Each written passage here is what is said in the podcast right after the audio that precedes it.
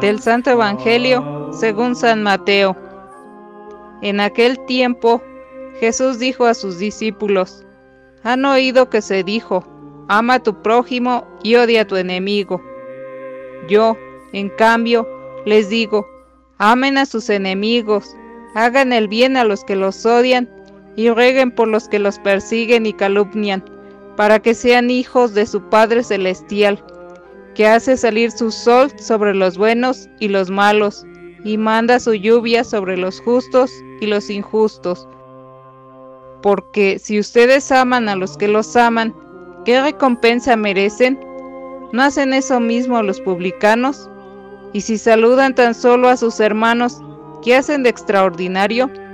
¿No hacen eso mismo los paganos? Ustedes, pues, sean perfectos, como su Padre Celestial es perfecto. Palabra del Señor.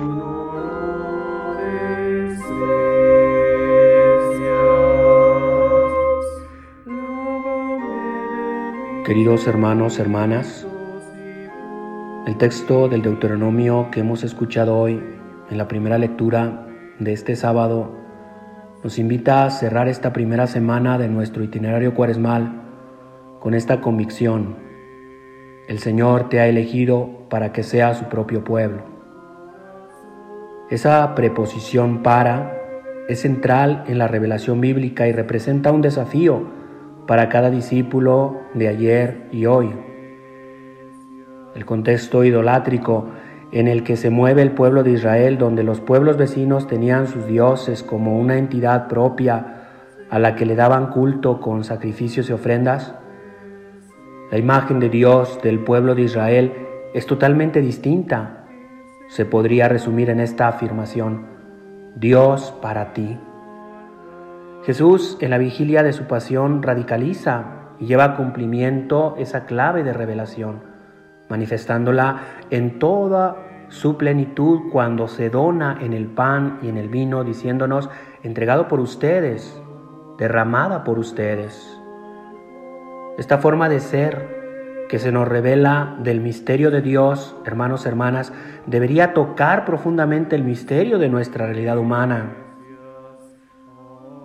si nuestro Dios es un Dios para, como hijos y discípulos, no podemos hacer menos que nuestra vida sea un don para los demás.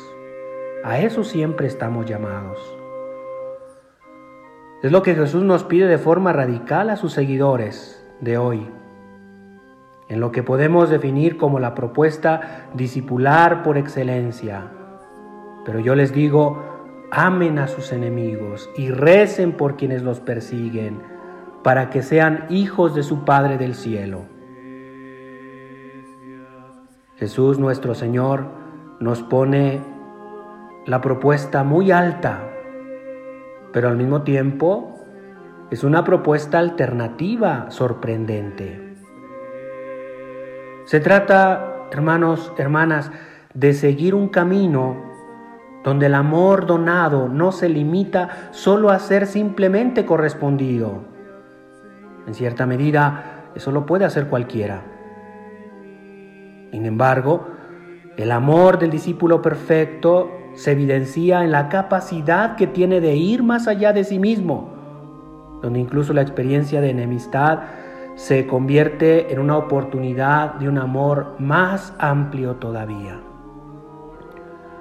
La promesa de la primera lectura, según la cual serás el pueblo santo del Señor, no se alcanza solo a través del cumplimiento de las normas y preceptos, sino en hacer, sino en hacerlo con todo tu corazón, con toda tu alma y con todas tus fuerzas. Del mismo modo que el, Padre del cielo manda la lluvia a justos e injustos. La fuerza y la pasión con la que hacemos cada cosa particular, no como algo pequeño cerrado en sí mismo, sino en comunión con ese abrazo universal que nos salva a todos. Ese podría, hermanos, hermanas, ser uno de los frutos de esta primera semana de Cuaresma. El amor al enemigo y al que nos hace mal, resulta siempre el lugar donde se pone a prueba nuestra experiencia de fe. Pidamos esta gracia al Señor por intercesión de María,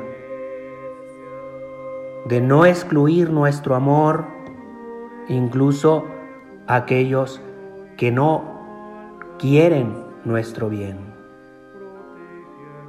Pidamos la gracia al Señor para que nosotros tomemos este tiempo de cuaresma como esa oportunidad concreta de poder extender nuestro amor como nos lo pide el Señor, incluso a aquellos que no nos quieren bien, que buscan nuestro mal, que de manera directa nos quieren hacer daño. Que María Santísima interceda por nosotros para que podamos llevar a plenitud esta exigencia de nuestro discipulado. Que así sea.